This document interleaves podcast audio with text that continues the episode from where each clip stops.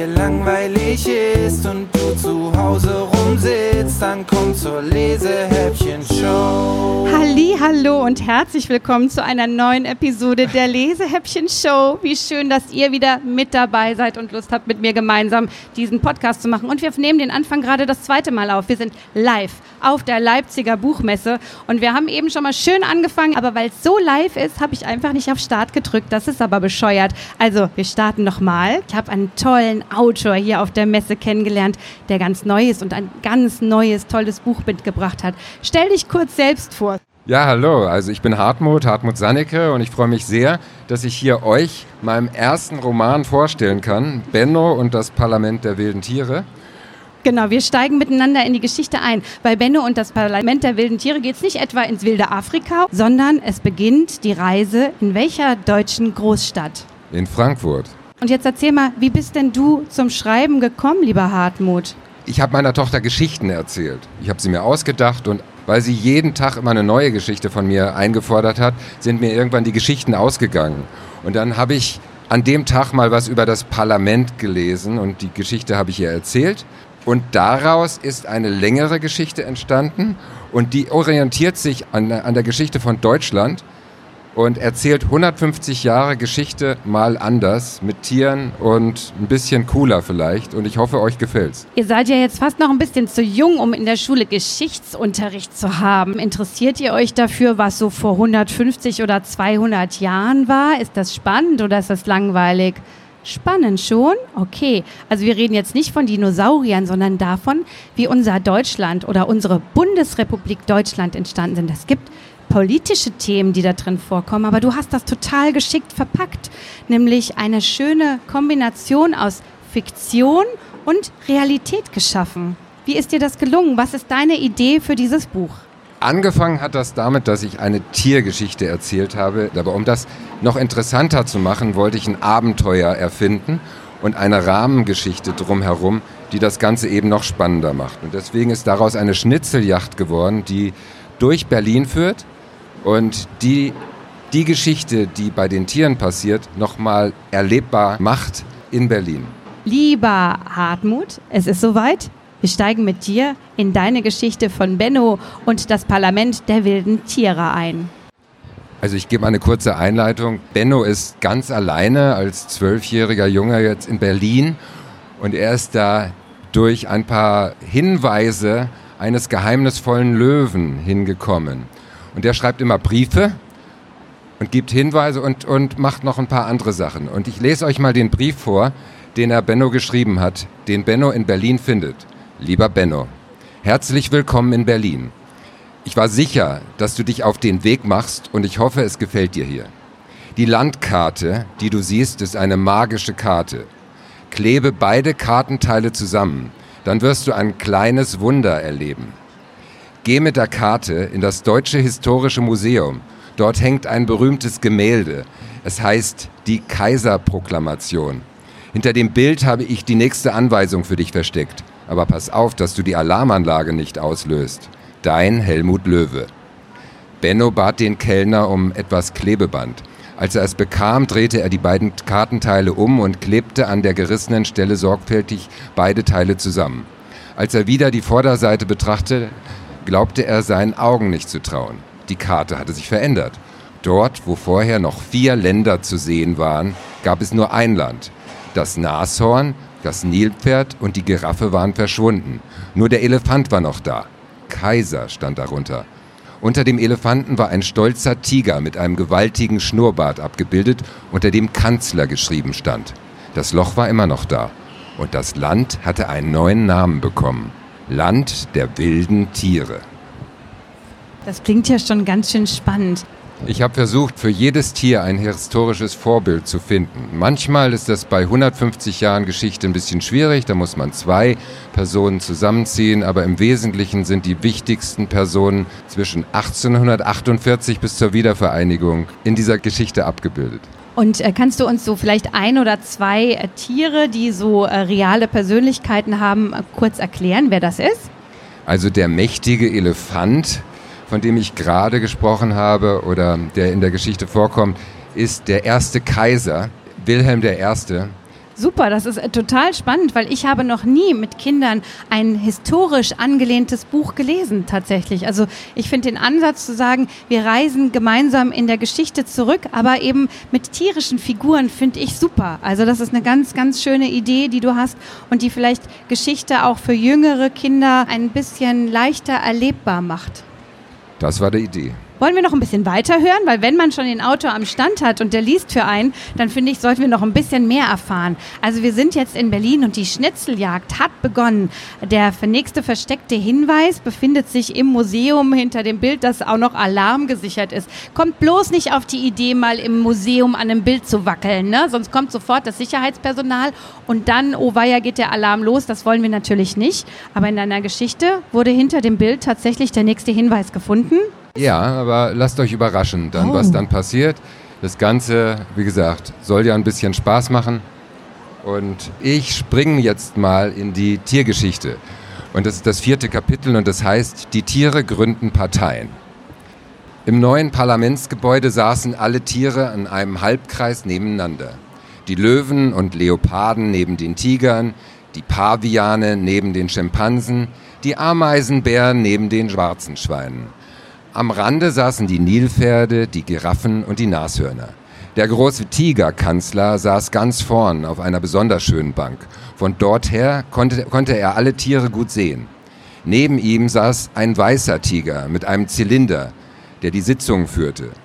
Der weiße Tiger legte feierlich seinen Zylinder ab und eröffnete die Sitzung. Der große Tiger begann seine erste Rede im neuen Parlament. Liebe Tiere, ich bin froh, dass wir endlich ein so schönes Parlament haben. Wir, hier können wir unsere Meinung äußern und dem mächtigen Elefanten vorschlagen, was im Land der wilden Tiere gemacht werden muss. So, so, schön wär's, grünzte ein Warzenschwein, das ein Monokel im rechten Auge trug. Aber unser Kaiser spielt doch immer den Superchef und tut so, als ob es uns nicht gäbe. Er hat doch nicht mal eine Ahnung, wie wir Warzenschweine aussehen, wir Warzenschweine wissen viel besser, was gut für das Land ist. So, so, Warzenschweine wissen besser, was für das Land gut ist. Hahaha, ha, ha, wandte ein Pavian ein und grinste. Da bekomme ich ja Warzen vor lauter Lachen. Was wisst ihr denn schon von den kleinen Tieren? Weißt du zum Beispiel, dass die Heuschrecken nicht genug zu essen haben? Und weißt du, dass die großen Tiere auf den Häusern der Termiten rumtrampeln? Nichts weißt du, du Warzenschwein, außer dass du Warzen hast. Während dem Warzenschwein vor Wut das Monokel aus dem Auge fiel und es rot anlief, ging ein Löwe ans Rednerpult. Wir wissen doch, dass die Warzenschweine nicht über ihren Tellerrand hinausgucken können, sagte er. Und die Affen eigentlich auf die Bäume gehören und nicht ins Parlament. Wir Löwen, wir denken an alle. Ob klein, ob groß, ob dick und dünn, ob mit Warzen oder ohne. Dem großen Tiger passten diese Reden gar nicht, denn er hatte dem mächtigen Elefanten versprochen, die Tiere im Parlament unter Kontrolle zu halten. Er wollte dafür sorgen, dass der Kaiser weiterhin allein bestimmen konnte. So überlegte er eine Weile, zog dabei an seinem Schnurrbart und hatte wieder eine Idee. Er gründete die Tigerpartei, damit alle Tigermitglieder immer wieder für den großen Tiger stimmten. So würde er in den Abstimmungen immer die Mehrheit bekommen.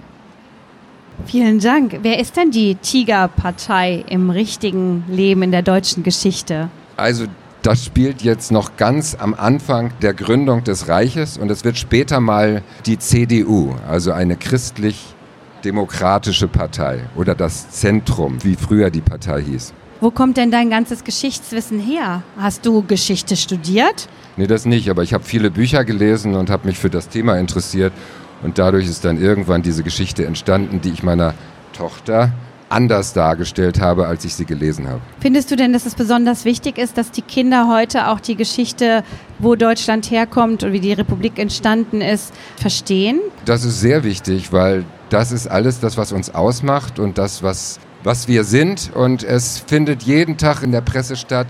Es findet in meinem Buch später gibt es Parteien, die fangen an zu schreien, die machen, die werden radikal, dadurch entstehen schreckliche Sachen, das lasse ich auch nicht aus.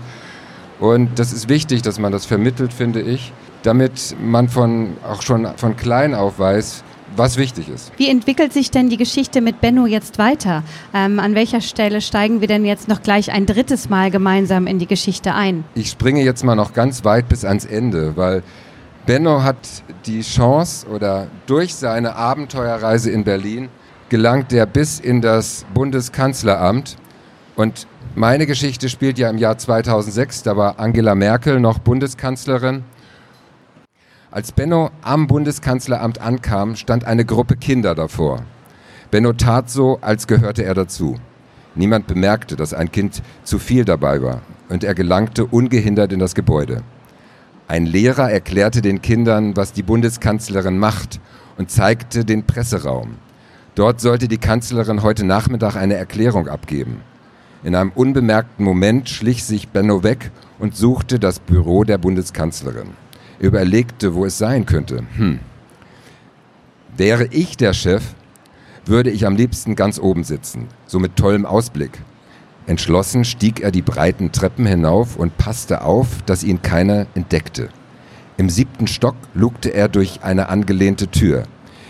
In dem Raum dahinter erspähte Benno einen großen Lederstuhl von hinten, auf dem eine Frau mit einem weißen Sakko und kurzen dunkelblonden Haaren saß. Die Frau telefonierte. Benno konnte plötzlich sein Herz laut schlagen hören und hielt die Luft an. Er kannte die Stimme. Nur fünf Meter vor ihm saß die Bundeskanzlerin. Nachdem sie aufgelegt hatte, kam eine andere Frau durch die gegenüberliegende Tür herein. Wir müssen zur Pressekonferenz, Frau Bundeskanzlerin, sagte sie. Die Herren und Damen der Journalisten warten bereits. Kurz darauf verschwand sie zusammen mit der Kanzlerin durch die Tür gegenüber. Benno ging auf Zehenspitzen in das Büro. Es war sehr hübsch eingerichtet. An den Wänden hingen bunte, moderne Gemälde. Der Boden war mit einem weichen Teppich ausgelegt. Ein riesiger Schreibtisch befand sich direkt vor dem Fenster mit Ausblick auf das Parlament. Auf dem Schreibtisch standen drei schwarze Telefone mit vielen Tasten. Da er ganz allein war, wurde er mutiger und setzte sich auf den großen Lederstuhl. Er war herrlich weich und Benno genoss den wunderschönen Ausblick. Er betrachtete das bunte Treiben vor dem Reichstag und sah, wie sich die WM-Arena allmählich füllte. In ein paar Stunden würde man dort das Endspiel übertragen.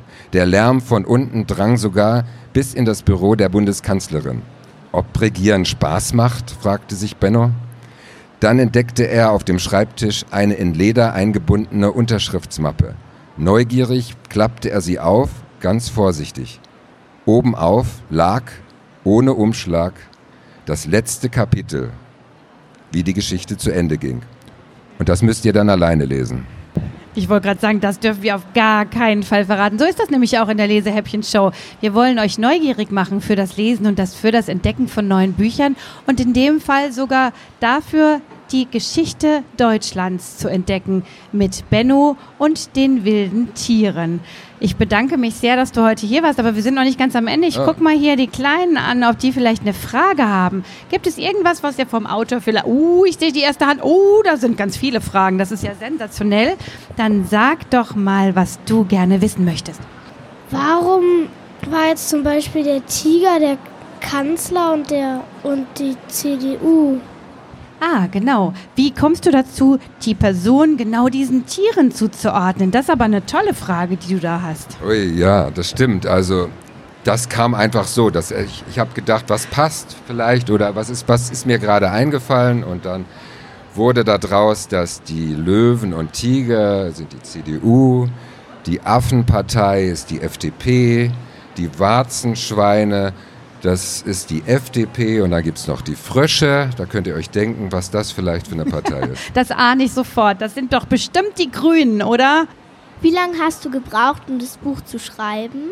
Oh, das ist auch eine gute Frage. Sehr lange. Ich habe die. Das Buch ist über zehn Jahre alt. Ich habe es vor zehn Jahren geschrieben, habe die Kerngeschichte fertig gemacht. Dann kam die Fußball-Weltmeisterschaft und das Buch brauchte aber Illustrationen. Ich habe viele schöne Illustrationen da drin und ich hatte nie den geeigneten Illustrator. Den habe ich erst viele Jahre später gefunden. Und deswegen ist das Buch über 15 Jahre alt, also ganz lange. So lange hat es gebraucht, bis es am Ende perfekt war. Manchmal muss man langen Atem haben, wenn man einen Traum oder eine Vision hat. Und du hattest mit deiner Tochter vielleicht die Vision, ein Buch über die Geschichte zu machen, das für Kinder und Jugendliche spannend ist. Und jetzt ist der Zeitpunkt da, wo man es auch tatsächlich lesen und wo ihr es in den Händen halten könnt. Auch noch eine Frage da drüben bei meinen Book Brothers. Was war früher dein Lieblingsbuch? Ich habe ganz früher Edith Blyton alle Bücher gelesen. Ich habe Karl May gelesen. Ich weiß nicht, ob ihr die noch kennt. Auch alle Bücher. Und, aber die fünf Freunde von Edith Blyton, das, da habe ich, ich glaube, ich habe alle gelesen. Ähneln die Personen Leuten, die du kennst? Ähm, ja, also ich habe das Buch für meine Tochter geschrieben. Und ursprünglich war tatsächlich Benno mein Mädchen. Aber dann kam die Fußball-Weltmeisterschaft und äh, ich habe die Rahmenhandlung nochmal geändert und deswegen ist das Benno geworden. Ich freue mich sehr, dass wir uns so spontan auf der Leipziger Buchmesse kennengelernt haben und dass ich mit dir in dieses Abenteuer von Benno und dem Parlament der wilden Tiere abtauchen durfte. Mit dir von Frankfurt nach Berlin gereist bin und dann irgendwie in Leipzig angekommen bin. Das geht nur im Podcast. Deswegen hört die Tage mal rein bei der Lese-Häppchen-Show. Da wird dieser Live-Mitschnitt von der Leipziger Buchmesse zu hören sein. Ich wünsche dir für dein Buch wahnsinnig viel Erfolg, viel Inspiration für weitere Geschichten und hoffe, dir hat es gefallen in der Lesehäppchen-Show. Ja, wunderbar. Tolles Publikum hier. Super, das freut mich. Und alle, die Fragen gestellt haben, kommen gleich zum Signieren hier vorne an den Tisch. Ihr bekommt ein vom Autor signiertes Exemplar, das ihr heute mit von der Messe nach Hause nehmen könnt. Und ich verabschiede mich von euch allen und habe keine Stimme mehr und würde mich wahnsinnig freuen, wenn ihr auch beim nächsten Mal wieder mit dabei seid, wenn es heißt wenn dir langweilig ist und du zu Hause rumsitzt, dann komm zur Lesehäppchen-Show.